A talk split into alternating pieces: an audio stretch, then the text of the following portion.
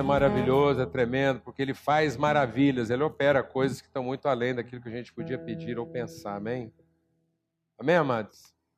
E a gente quer aproveitar esse tempo aqui para estar celebrando, né, juntos aqui o Dia Internacional da Mulher, a Semana Internacional da Mulher, e uma data aí especial de lembrar tanta coisa e entender mesmo assim o papel glorioso que a mulher tem na vida.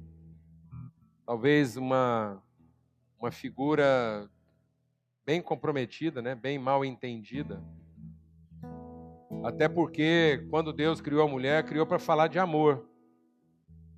E amor é algo que excede o nosso entendimento. Então a mulher nunca foi feita para ser entendida mulher foi feita para ser um desafio ao entendimento. Para ser amada. Mesmo quando ela não consegue ser o quê? Entendida. É, então, Deus fez a mulher para falar dessa parte de Deus que a gente não entende, mas ama. É uma parte gloriosa, é, é a parte misteriosa, tanto que quando Deus fala da mulher, diz: aquele que encontra uma mulher encontra um tesouro escondido. Então a mulher tem que guardar esse mistério. Talvez seja por isso que o homem, né, por não entender, sempre quis explorar tanto a mulher nua. Talvez por isso a questão da nudez da mulher seja uma coisa tão, tão comercial porque ela sendo desnuda ou desnuda, fica parecendo que o mistério já não tem mais o que? A sua capa, né? já não tem mais alguma coisa escondida. Mas é muito importante entender essa, essa coisa da, dos segredos do coração de Deus, que só podem ser descobertos na relação.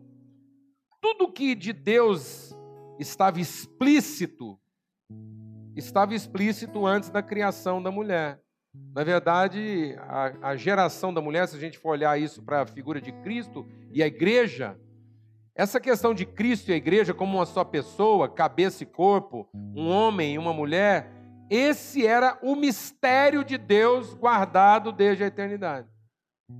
Essa era a parte o quê? Oculta de Deus, era o mistério de Deus. Falar do seu amor, falar da relação. Tanto que, ao contrário do que muita gente pensa, tem gente que acha que a mulher foi feita depois, né? Tipo assim, tem homem que acha isso, né? Que, que, que tipo assim, Deus fez o homem, depois não gostou do que estava vendo e fez uma improvisação. De maneira nenhuma, Deus de misericórdia. A Bíblia diz que quando Deus criou, criou homem e mulher. Deus criou a pessoa, Deus criou a relação. E na verdade a Bíblia diz que a mulher foi formada num outro tempo, não no mesmo tempo que o homem foi formado, apesar de ter sido criado junto, né? Homem e mulher foram criados juntos, mas formados em tempo diferente. E por que formados em tempo diferente? Justamente para a gente entender a importância da relação. Para que nem homem nem mulher pensasse que seria suficiente a vida com todo o poder de Deus, presença de Deus, suficiência de Deus, não adiantaria toda a harmonia da criação se não houvesse a relação. Por isso que Deus não criou iguais. Amém, irmã? Deus criou distintos. Deus não criou um par. Homem e mulher não são um par. Amém? Um par é quando você tem mais um de uma coisa exatamente igual. Amém, irmã? Amém? Tem muita gente falando de casamento homossexual. Por que, que não existe casamento homossexual? Porque não é um casal, é um par. Um homem com outro homem não configura um casal, configura um par. Uma mulher com outra mulher são pares, mas não é um casal. Então Deus queria formar essa relação, essa relação que desafia, que não é a relação de pares. Amém? O homem não estava usando um colega para entender a relação. Deus queria trazer uma relação que revelasse o quê? Suas distinções, seus limites opostos, muitas vezes, suas distâncias. É por isso que às vezes a gente se sente tão desafiado na relação com a mulher e a mulher se sente tão desafiada na relação com o homem. Porque não existe maior proximidade e ao mesmo tempo não existe maior distância. Glória a Deus. Isso é maravilhoso. Amém? Porque isso nos dá a noção de plenitude. E a gente queria é, marcar esse dia com a lembrancinha, orar, né?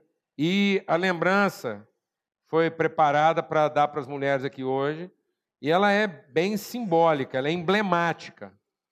Que nós vamos colocar na mão das mulheres aqui essa manhã, como um ato de fé e amor, uma arma. É uma arma. Como vocês vão ver depois, cada mulher pegar a sua lembrancinha, vocês vão ver que é um ato de fé, porque não há fé sem risco. Não há amor sem risco. Amém? E depois vocês receberam, eu explico por que isso aqui é uma lembrança que é de maneira muito singela.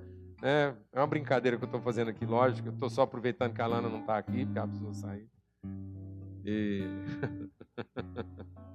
Aí por isso que eu estou assim mais solto nessa brincadeira. Estou me excedendo um pouquinho. Tá bom? Então vocês vão receber com a menção de um versículo que está lá em Provérbios 31, que diz: Mulher virtuosa, seu valor é muito maior do que o de pedras preciosas.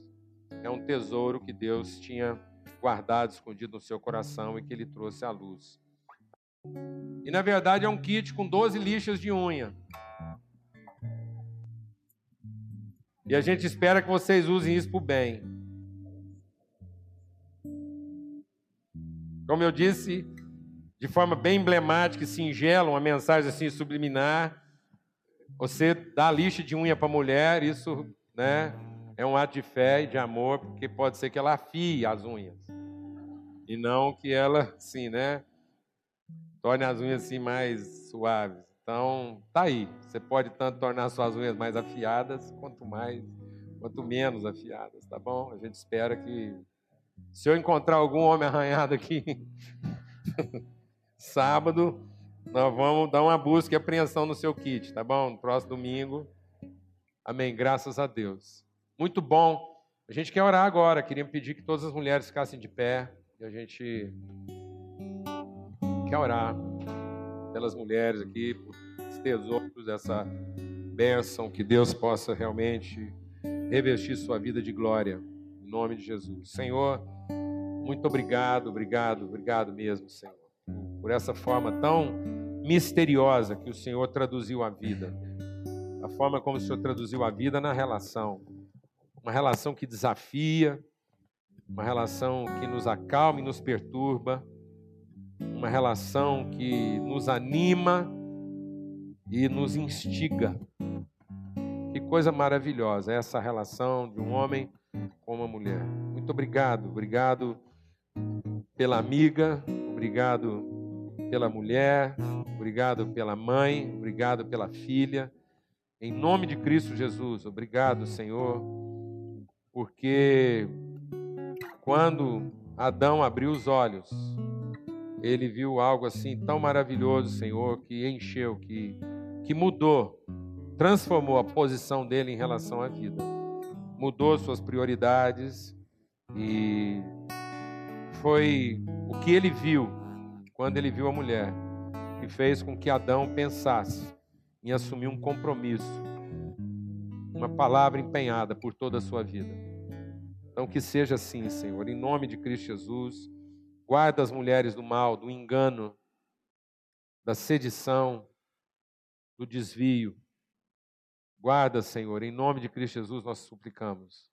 Amém e amém. Graças a Deus. Podem se assentar.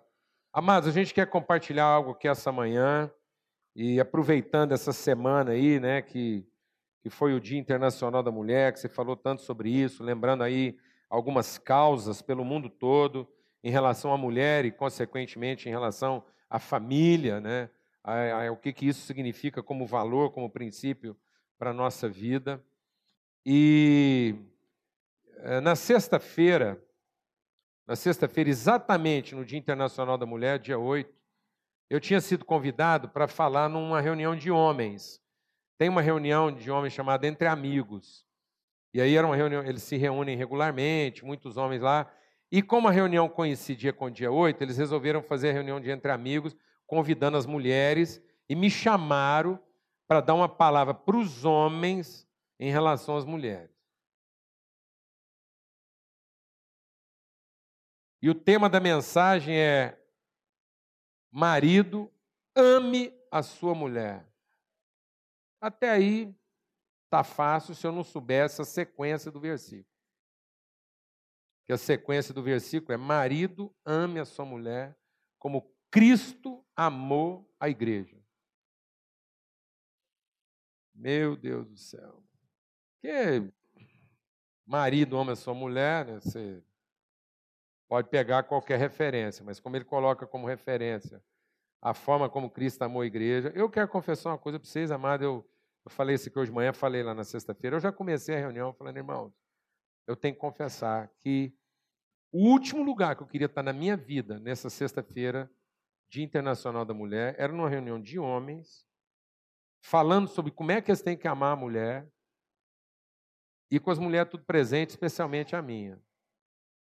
Honestamente, coisa mais assim, sem graça, eu falar para aquele tanto de homem como é que nós devemos amar nossas esposas, como Cristo amou a igreja, com as nossas mulheres presentes e a minha ali, olhando para mim assim. É verdade, porque pregar, amados, é uma coisa. Pregar, você prega o que você quiser.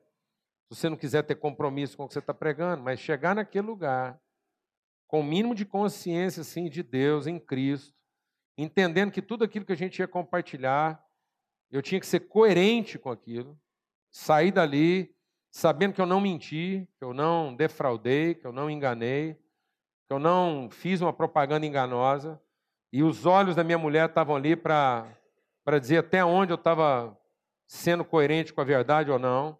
Se fosse só os homens, ainda ficava mais fácil, que conversa de homem ali, você empurra um ou outro assim, você sabe como é que funciona, mas com elas presentes, olhando o Espírito Santo e sair dali tendo que ter compromisso com aquilo que a gente ia compartilhar, eu vou dizer uma coisa, não foi fácil.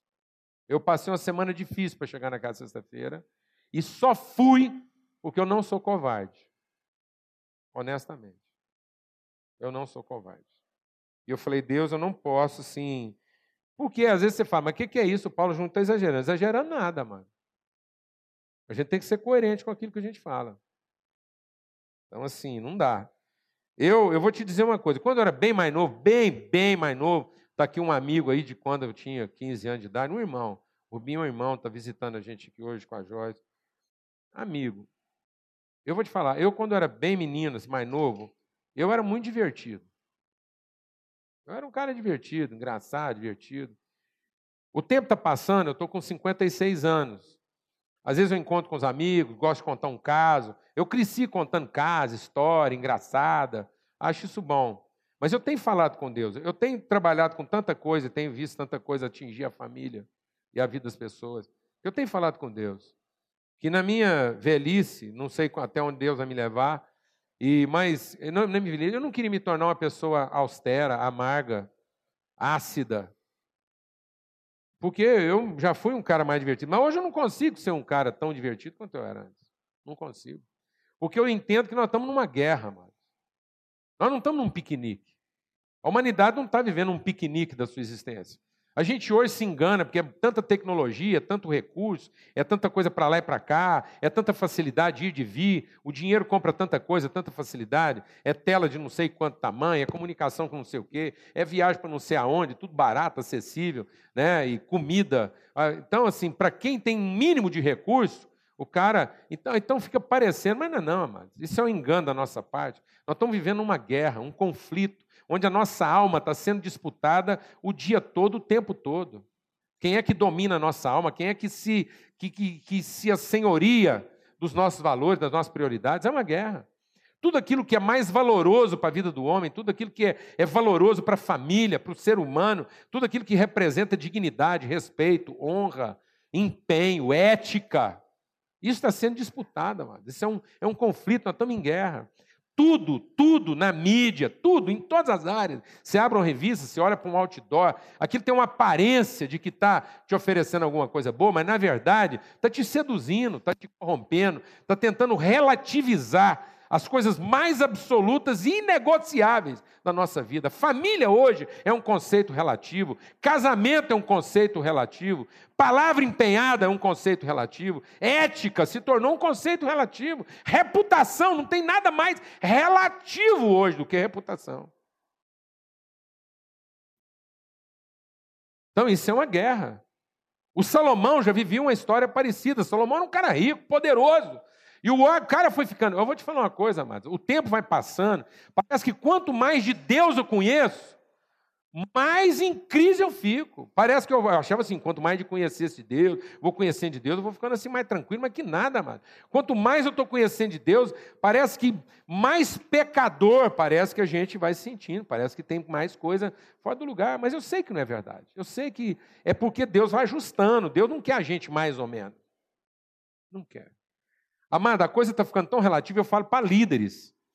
Eu falo para líderes no Brasil, às vezes fora do Brasil. E eu vou te falar uma coisa: parece que encarnou na cabeça da liderança. Eu não vou nem falar da liderança religiosa, vou te falar da liderança evangélica. Parece que caiu uma praga na cabeça das pessoas que hoje tem gente que tem a capacidade de achar que um mau cristão vale mais do que um bom incrédulo.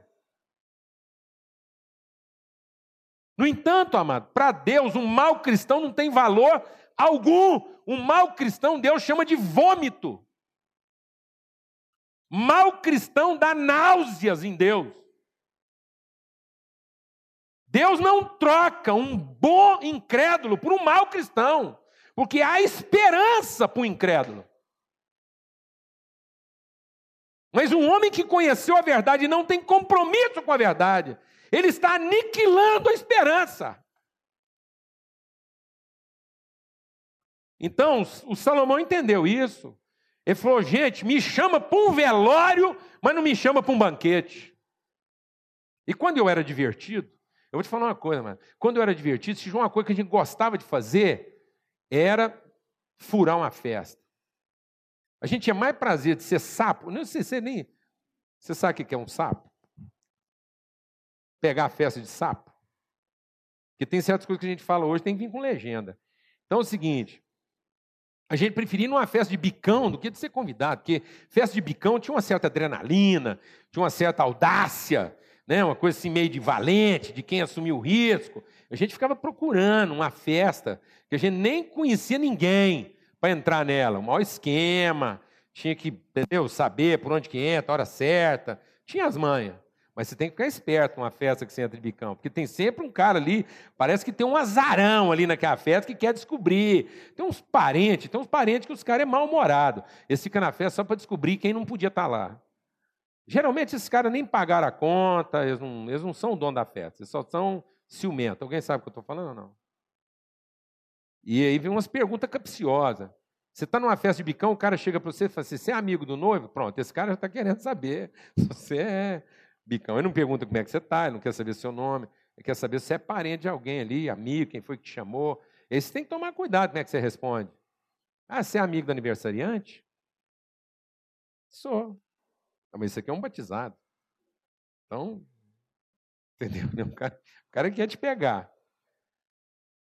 Agora, se eu fosse seguir a ordem de Salomão, se eu fosse entender a vida do jeito que Salomão entendeu, a gente não tinha que estar procurando uma festa para ir no final de semana. Rapaz, me chamar para uma festa. Não. Salomão falou assim: rapaz, me chamar para um velório.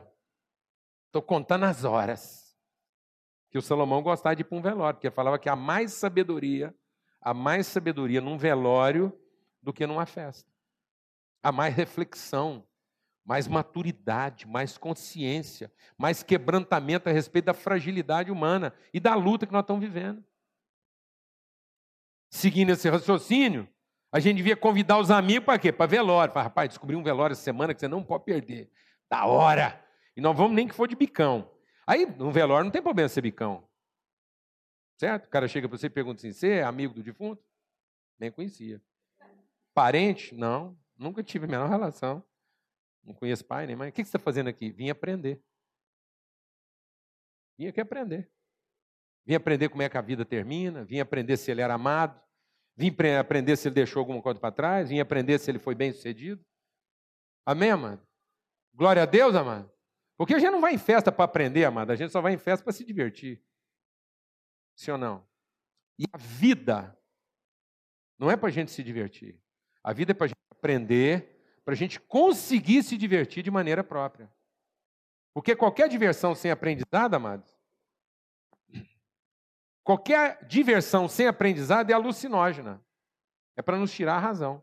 É para nos entorpecer, para nos confundir. Então, eu queria ler com vocês um texto que está lá em Efésios, no capítulo 5 que fala dessa questão do homem amar a sua mulher como Cristo amou a igreja. E aproveitando essa semana aí, né, internacional da mulher, esse dia, a gente trazer uma reflexão sobre isso aqui, sobre a nossa vida como homem, mulher, como família. Né? Quero compartilhar com vocês um pouco daquilo que eu compartilhei com os irmãos lá naquele dia. Mas eu fiz uma observação lá naquele dia, presta atenção. Eu vou fazer a mesma observação agora. A gente vai falar aqui algumas coisas para os homens em relação às mulheres. Mas em nome de Jesus eu não gostaria de ver nenhuma mulher tomando nota. Amém? Você guarda no seu coração, mas por favor não anote. Porque se você está pensando em anotar, sua intenção não é boa. Porque o que a gente vai falar aqui pode ser usado contra nós. Amém? Nem que seja pela nossa consciência. É sério, é grave. Então não anota, não. Se você quiser, a não ser que você fale assim, bem, você quer que eu anote para você? Aí ele te dá o papel, você anota, depois você entrega para ele, amém? Você não guarda. Você deixa isso com ele. Efésios 5. E diz assim a partir do verso 15: Portanto, vejam diligentemente como é que vocês andam não como ignorantes, mas como sábios, usando bem cada oportunidade, porque os dias são maus. Nós estamos vivendo dias difíceis, amados. Nós estamos vivendo dias muito difíceis para a família, para a integridade do homem, para a construção do caráter. É um dia de muita dificuldade para construir o caráter das pessoas. Tudo que é valoroso, tudo que é valioso, tudo que é importante está sendo confrontado e questionado. Há uma crise de identidade entre homens e mulheres. Homens e mulheres que não sabem mais direito o que é essa identidade de ser homem, o que é a vocação de ser homem. Isso está sendo confundido com ser macho. Há uma crise de machismo e, consequentemente, se o homem que pensa que, que ser homem é ser macho, a hora que ele enfrentar a crise nisso, ele vai achar que ele, ele, ele tem outras formas de ser homem. Então, uma crise. Nunca se discutiu tanto sobre essa questão da, da homo-identidade. Então, os dias são maus. Agora, o que, que a Bíblia está dizendo? Em dias como esse, não dá para ficar distraído. É isso que Paulo está dizendo. Se tem um inimigo da nossa fé, homens e mulheres que estão aqui essa manhã, se tem um inimigo da sua fé, se tem um inimigo daquilo que é o propósito de Deus para a sua vida, é distração. Porque você acha que o diabo quer te complicar? Eu vou te falar uma coisa: o diabo tem uma forma fantástica de complicar a gente, é distrair a gente. É criar factóides na nossa frente. É criar expressões fakes na nossa frente. Você olha para aquilo e aquilo não é real, aquilo é um fake. Aquilo é só para te distrair. São figuras supostas, imaginárias, que fazem a gente ter impressão de uma realidade que não é de fato a expressão da verdade. Então, presta atenção. Olha, Paulo está dizendo, por favor, preste atenção em como é que vocês estão andando. Preste atenção para onde é que esse caminho que você está andando te leva. Para onde é que o caminho que você está andando hoje vai te levar. Para onde é que o caminho que você está trilhando hoje vai levar sua família. Vai levar sua casa. Usa bem cada oportunidade, porque os dias são difíceis. Por isso, não sejam insensatos, mas entendam qual é a vontade do Senhor. Qual é a vontade de Deus para a nossa vida? E aí ele vai falar sobre a questão de ser cheio do Espírito, ser guiado pelo Espírito, mas eu queria, por causa do tempo, nós não vamos nos ater a essa parte. Então, veja como é que se anda. Procure entender qual é a vontade do Senhor para a sua vida. E agora a gente quer falar dessa questão homem e mulher. E diz assim: Vós, mulheres, verso 22, submetam-se aos seus maridos como ao Senhor, porque o marido é a cabeça da mulher, como também Cristo é a cabeça da igreja, sendo ele próprio o salvador do corpo. Mas assim como a igreja está sujeita a Cristo, assim também as mulheres sejam em tudo sujeitas a seus maridos. Vocês, maridos, amem suas mulheres, como também Cristo amou a igreja, e a si mesmo se entregou por ela, a fim de a santificar, tendo purificado com a lavagem da água pela palavra, para apresentá-la a si mesmo igreja gloriosa, sem mácula, nem ruga, nem qualquer outra coisa semelhante, mas santa e irrepreensível. Assim também devem os maridos amar suas próprias mulheres, como seus próprios corpos. Quem ama a sua mulher, ama-se a si mesmo.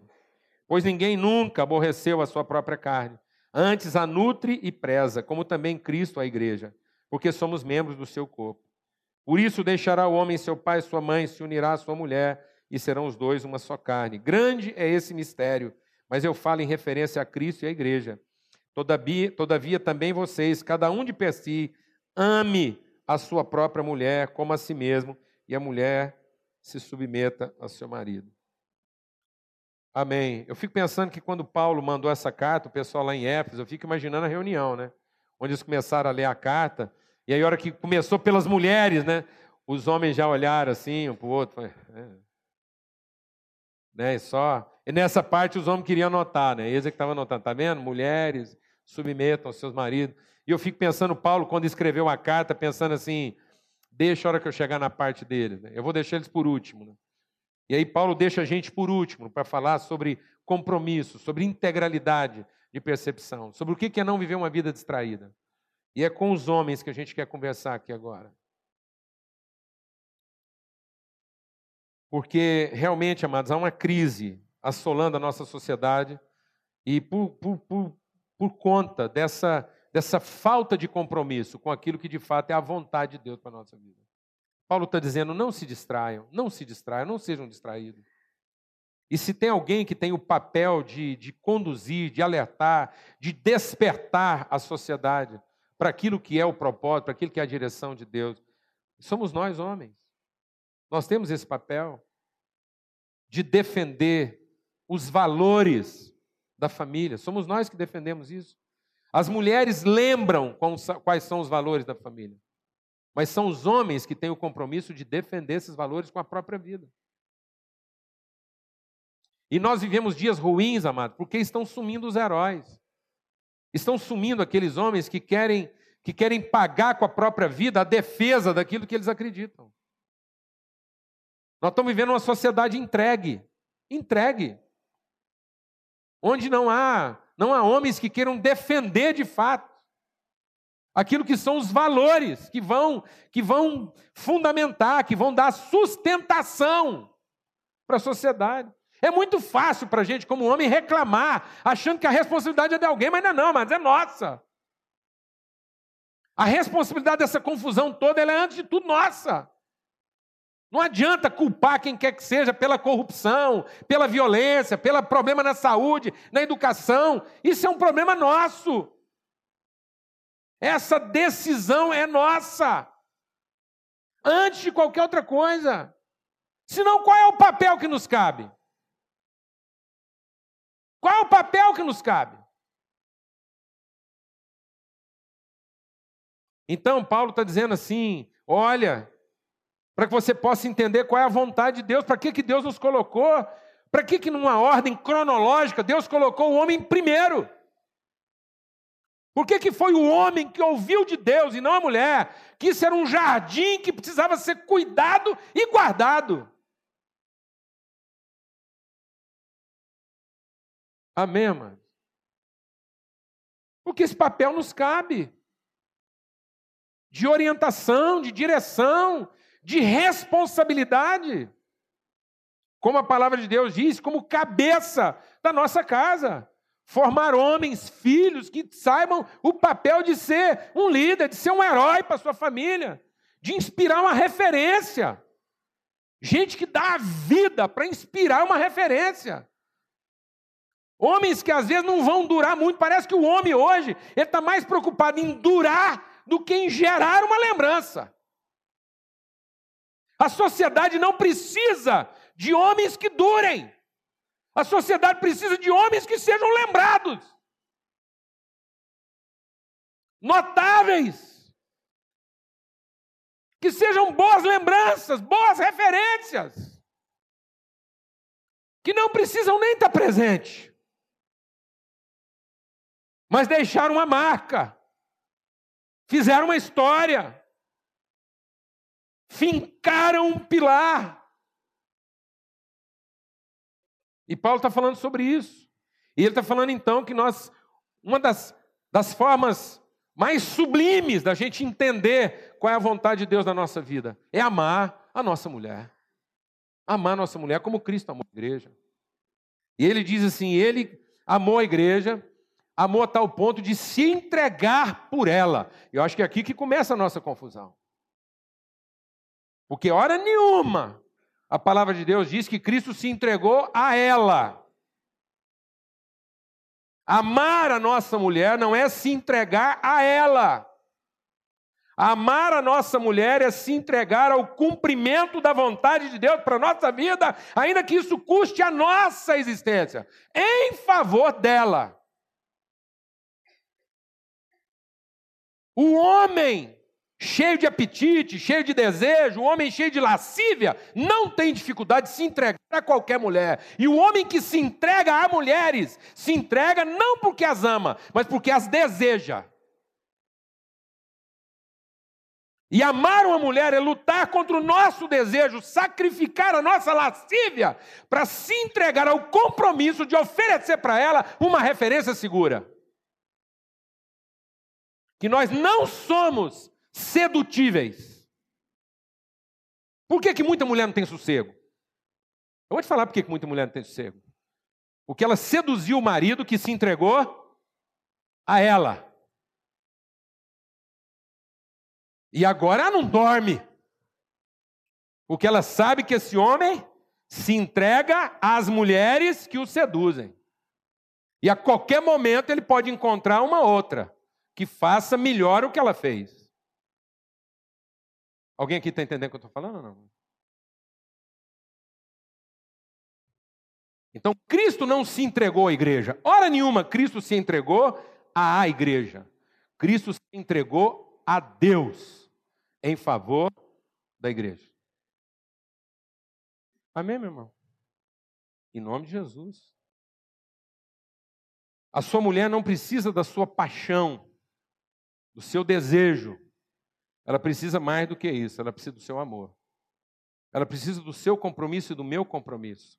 De que nós vamos lutar, nós vamos dar a vida para oferecer para a nossa família uma referência. Uma referência. Ainda que isso custe a nossa vida. Porque é muito fácil falar, ah, ame a sua mulher como Cristo amou a igreja, e aí ele se entregou. E aí o povo, quando lê esse versículo, acha que ele se entregou quem? A ela, é tudo que a mulher queria, e que o cara acha mais fácil. É muito fácil se entregar uma mulher. Agora eu quero ver se entregar aquilo que é o nosso compromisso e responsabilidade de vocação por ela.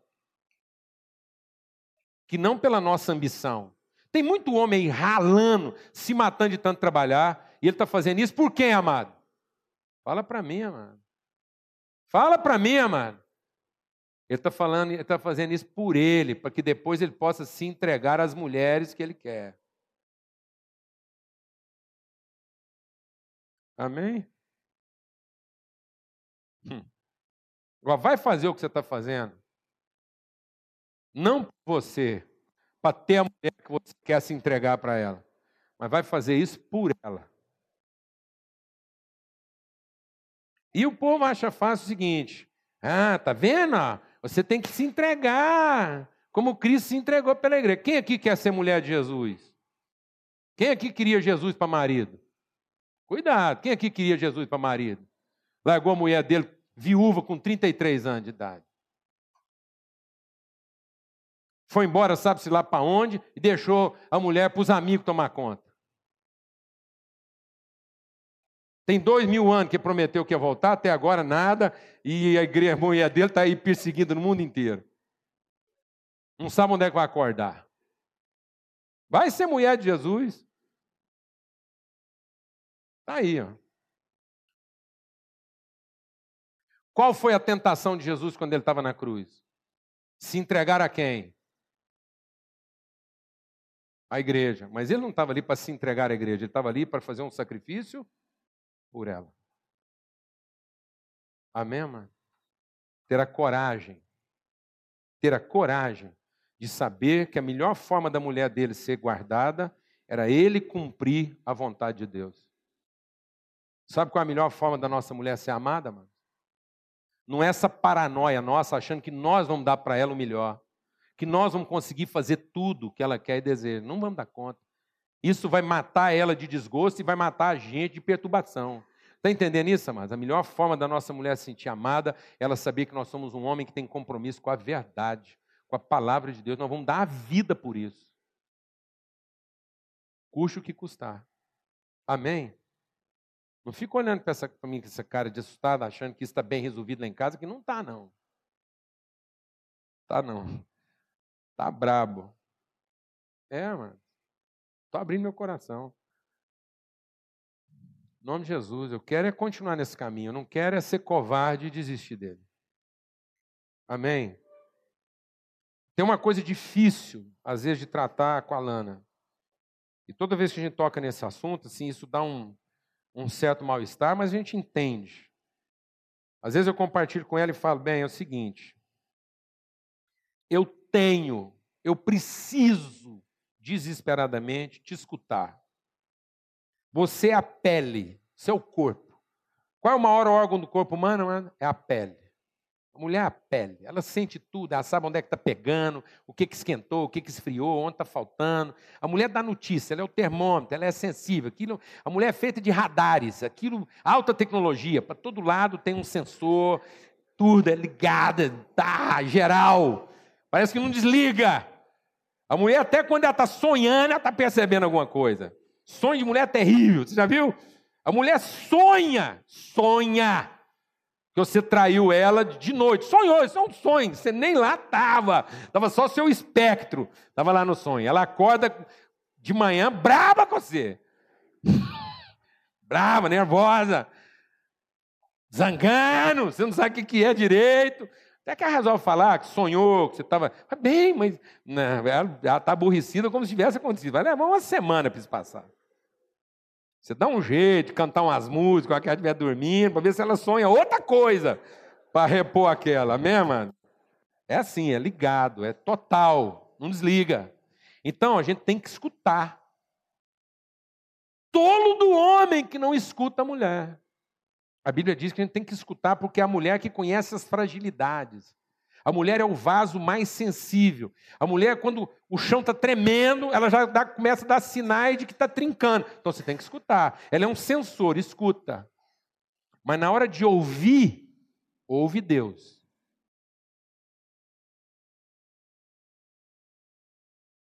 Porque a mulher é a melhor pessoa para te dizer o que que o que está pegando e quais as áreas que precisam ser tratadas mas só Deus para te dizer como é que isso vai ser resolvido.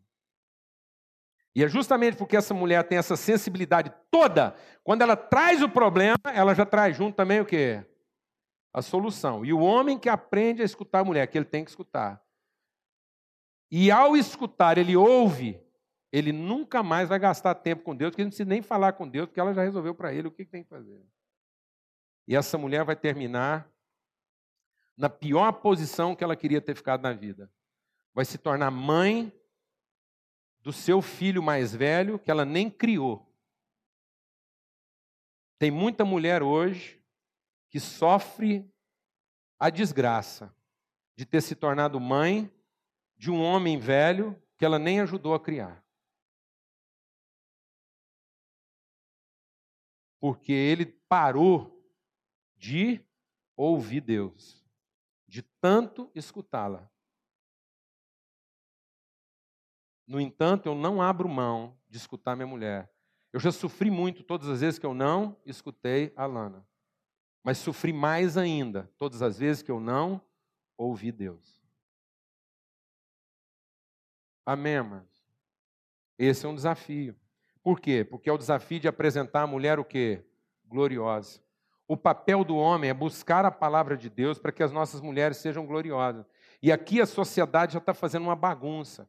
A sociedade está fazendo uma bagunça entre poder e glória. A sociedade está achando que glória é poder e que poder é glória. E a Bíblia diz claramente: a Bíblia diz o seguinte: Deus pegou as coisas que não prestam, Deus pegou os vasos de ira, Deus pegou as coisas que não funcionam para revelar o poder dele. Mas a sua família, o seu povo e a igreja, Deus pegou para revelar a sua glória. Glória não tem nada a ver com poder. O momento mais glorioso de Jesus foi quando ele abriu mão de todo o seu poder. A glória não está em usar poder, a glória está em render-se a Deus para cumprir o destino, o propósito. A glória está em cumprir, em alcançar o alvo e cumprir o objetivo das nossas vidas. E as mulheres estão ficando sem glória. As mulheres de hoje estão perdendo a glória, porque elas não foram honradas no seu propósito, não foram honradas no seu destino, foram vitimizadas por uma sociedade que não soube estimular, encorajar, abençoar essa mulher, para que ela cumprisse o seu destino maior na vida. E essa mulher hoje está trocando glória por poder. As mulheres não querem ser gloriosas, elas querem ser poderosas. Alguém está entendendo o que eu estou falando ou não, mano? E poder é uma coisa que o dinheiro compra nas suas várias formas. Mas glória é uma coisa que só o Espírito de Deus opera. E a Bíblia diz, deixa Deus ministrar o seu coração, homens. A Bíblia diz que um dos papéis mais gloriosos, se não o mais sublime, da mulher, onde a mulher é salva, onde ela cumpre o seu propósito maior, ela ser uma mãe alegre. E hoje, amados, há prazer, há desejo na maternidade, mas não há alegria. Muitas mulheres hoje querem ser a mãe do bebê, para dizer que foram completas, que não ficou faltando nada, mas é só ter nesse ponto.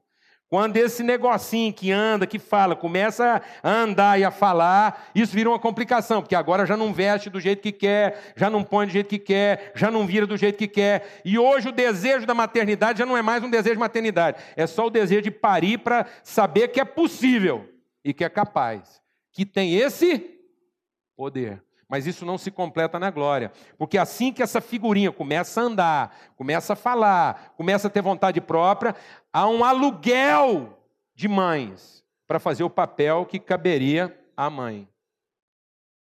Aí esse menino vai ser inculcado a pensar que ele vai ser o maior atleta de natação do planeta, que ele vai ganhar as Olimpíadas. Nada contra. Um em mil. Que ele vai ser um poliglota que ele vai ser um virtuoso do piano, do violino, que ela vai ser, ela vai dançar no balé de Londres. Nada contra. Pode ser que aí um em cada mil vai acontecer isso mesmo. Mas virou uma paranoia agora. E uma paranoia por quê? Por que, que a mãe não quer lidar com essa figura complicada, cheia de vontade e desejo? Porque ela pariu um filho órfão de pai. Onde está o homem que torna essa tarefa materna gloriosa e não apenas penosa, sofrida e solitária. Esse homem virou um poste que acha que porque ele pagou a conta, ele cumpriu todas as suas obrigações. Não me incomoda. Não me encha paciência, para não dizer outra coisa. Não fala comigo, porque eu já paguei a conta da natação, da escola, do balé, da dança, paguei chofer, motorista, vá, para ninguém me torrar. Eu já estou sofrendo para dar para essa família o que eu estou dando. Não me envolve nessa pendenga, resolve isso. Quando isso aí que está crescendo e que fala e que anda, estiver na minha altura, e eu consegui pôr sobre ele a pressão que eu dou conta, você me traz esse produto. Até lá, esse problema é seu. Todo ser humano Todo ser humano que respira, todo ser humano que nem não precisa falar, não precisa ouvir, não precisa andar, não precisa enxergar, se ele respira, ele sabe, ele sabe, ainda que de maneira inconsciente, que ele teve mãe. Nem que seja por nove meses, ele teve mãe. Mas ele só vai saber que tem pai numa relação.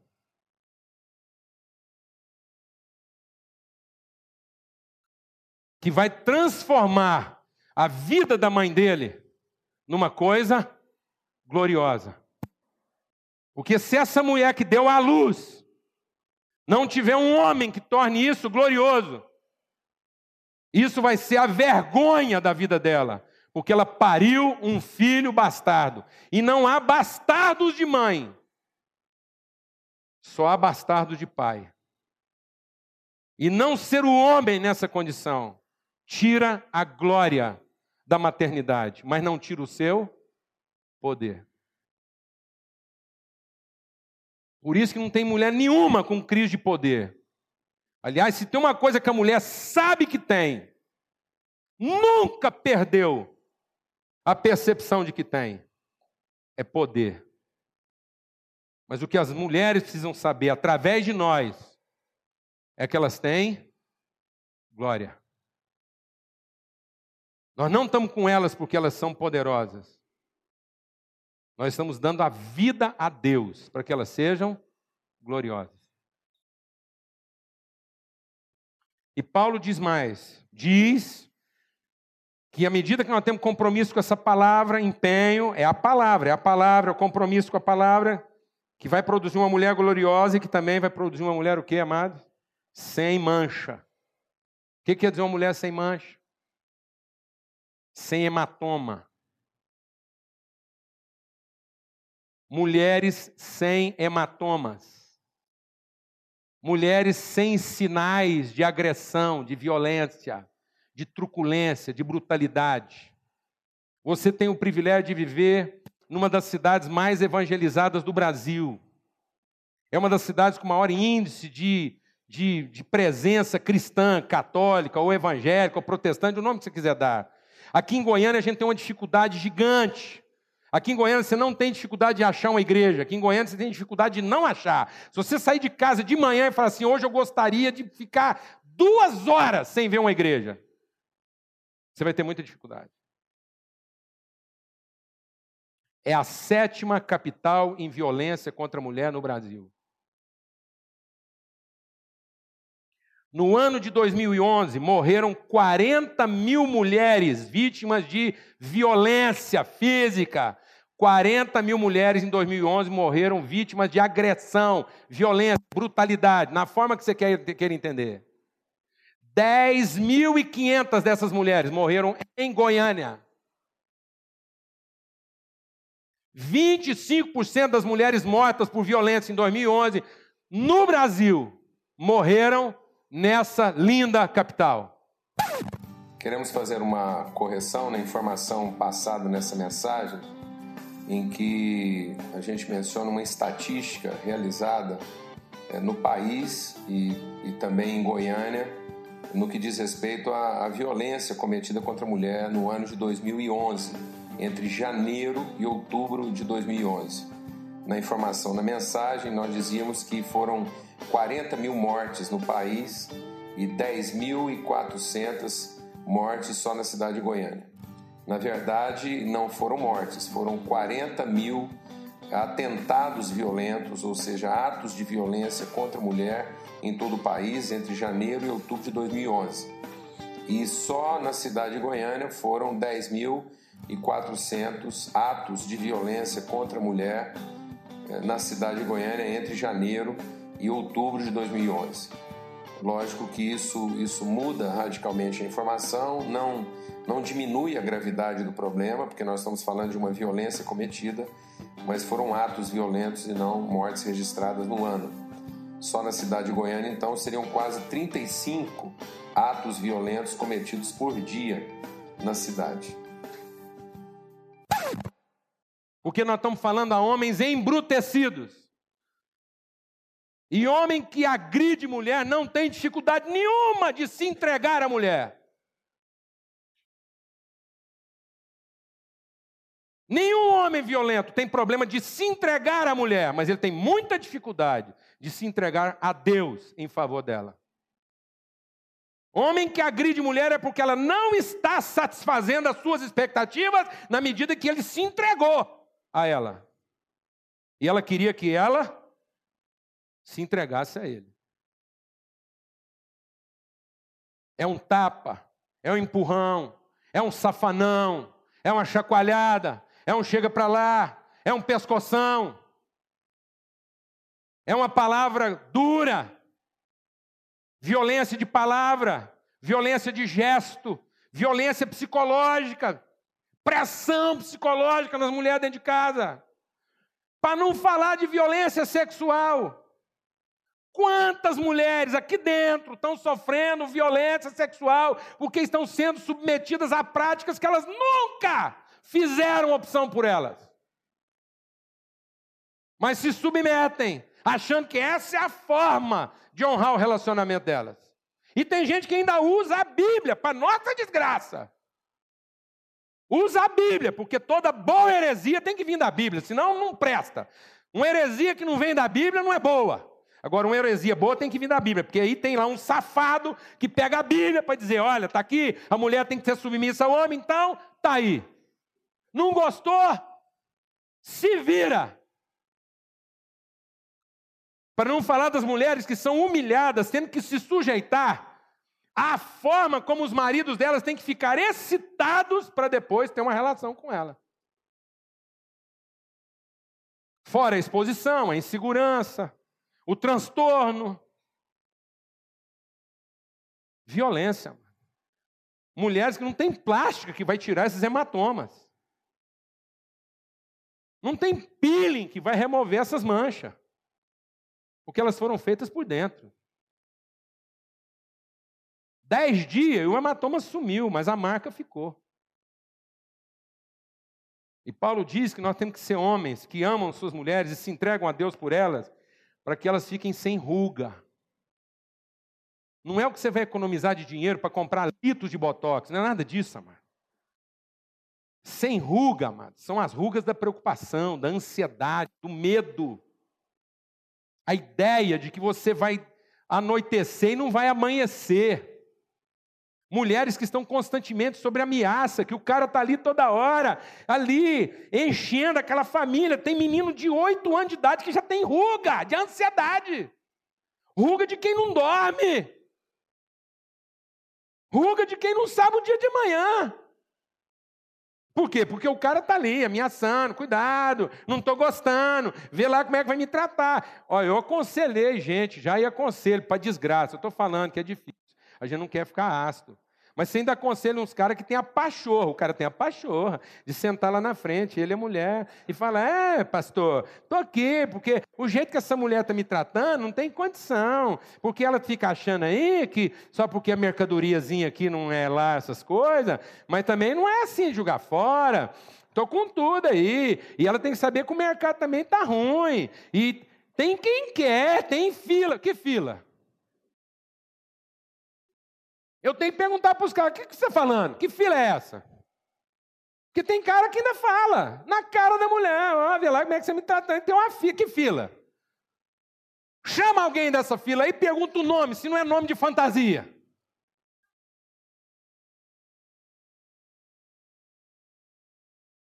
Chama qualquer uma dessa fila aí e vê se não frequenta pelo menos umas cinco. Fila diferente. Quem está nesse tipo de fila aí frequenta umas cinco diferentes.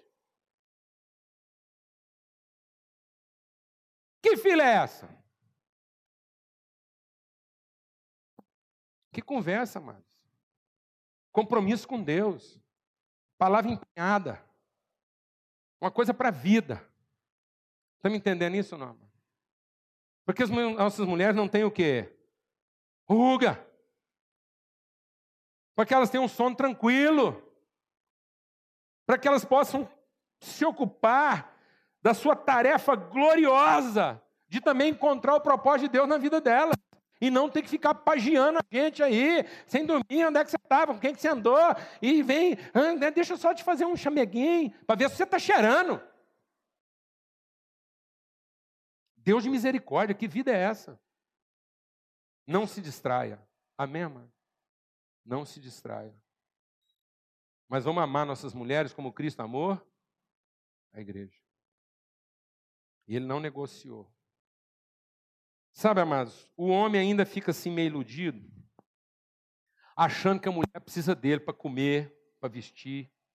Isso é bobagem.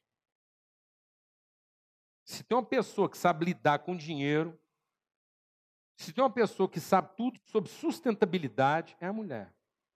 A mulher, se você alimentar ela com alface, ela transforma aquilo em leite. Você está entendendo? A mulher sabe tudo de sustentabilidade. Tudo. A mulher, amados, conta lá com recursos, com dinheiro, com essas coisas, porque ela ainda tem esperança na relação. E quando ela está gastando demais, é uma forma também de chamar a atenção. Esse negócio de quando a mulher desanda, é porque às vezes ela está se sentindo mal amada e ela quer saber quem é que você ama mais. Se é o dinheiro, e aí a põe para derreter mesmo. Aí você, você fica esperto. É verdade. Agora, se tem uma pessoa nesse planeta que já nasceu sabendo tudo de economia, de administrar recursos, é a mulher. A mulher transforma leite em alface em leite, você pensou, sabe tudo economia. Mantém, alimenta, traduz. A mulher, amado, quando precisa guardar, a mulher não guarda porque não é preciso, mas quando é preciso guardar, ela corta na carne. Corta na carne. Não se iluda.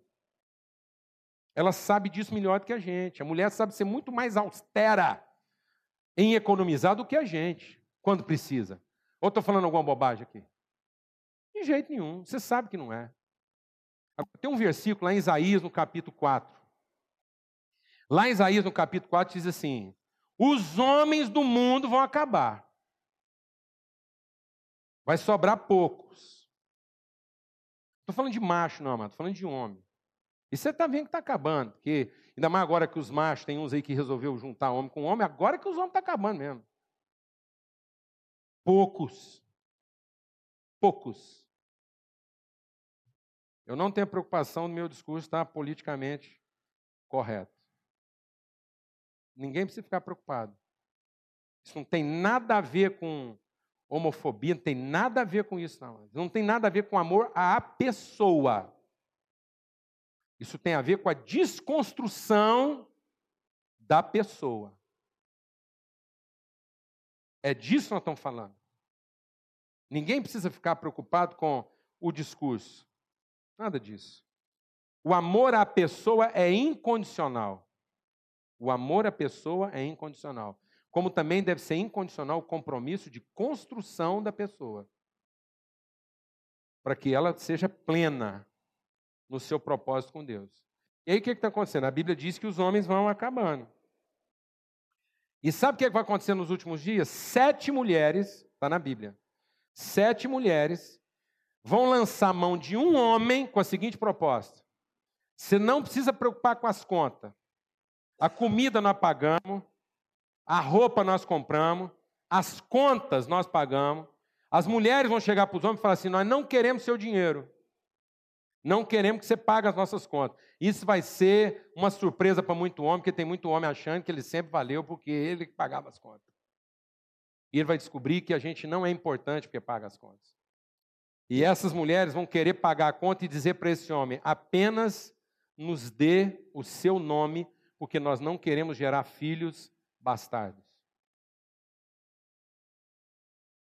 Nós não queremos gerar filhos que não tenham pai. Enquanto nós estamos preocupando, achando aí que o nosso papel é pagar as contas, nossas mulheres estão gerando filhos bastardos. Então, em nome de Jesus, vamos ter uma palavra de oração. E vamos suplicar que Deus nos ajude a não desistir, a ter a coragem de entregar a nossa vida, aquilo que é o propósito de Deus para a nossa vida, aquilo cumprir a vontade dele, que a gente não retroceda, e que a gente não recue nesse caminho. É uma caminhada e nós estamos aqui para ajudar uns aos outros. Não quer dizer que está tudo certo. Não quer dizer que a gente está conseguindo fazer isso tudo e nem vai conseguir de uma hora para outra. Mas é o nosso desafio, o nosso papel. Amém? Nós temos um bom motivo para continuar a nossa luta. E um motivo prazeroso, glorioso que a gente tem para continuar a nossa luta é ser coerente com a mulher que a gente ama. Porque foi isso que fez Cristo continuar a luta dele. Ele estava fazendo tudo aquilo pela mulher que ele amava. Amém? Amém. Muito obrigado, Senhor, pelo sangue derramado na cruz. Muito obrigado que a gente vai enfrentar todos esses desafios que nós temos para enfrentar, na certeza que os nossos pecados já foram perdoados, a nossa culpa já foi lavada e nós podemos enfrentar tudo isso com alegria, com esperança e com fé, sabendo que o Senhor nos deu a da tua paz, e que esse mundo é um mundo de desafios e aflições. Mas assim como o Senhor venceu, nós também vencemos, ó Pai. No nome de Cristo Jesus. Amém e amém.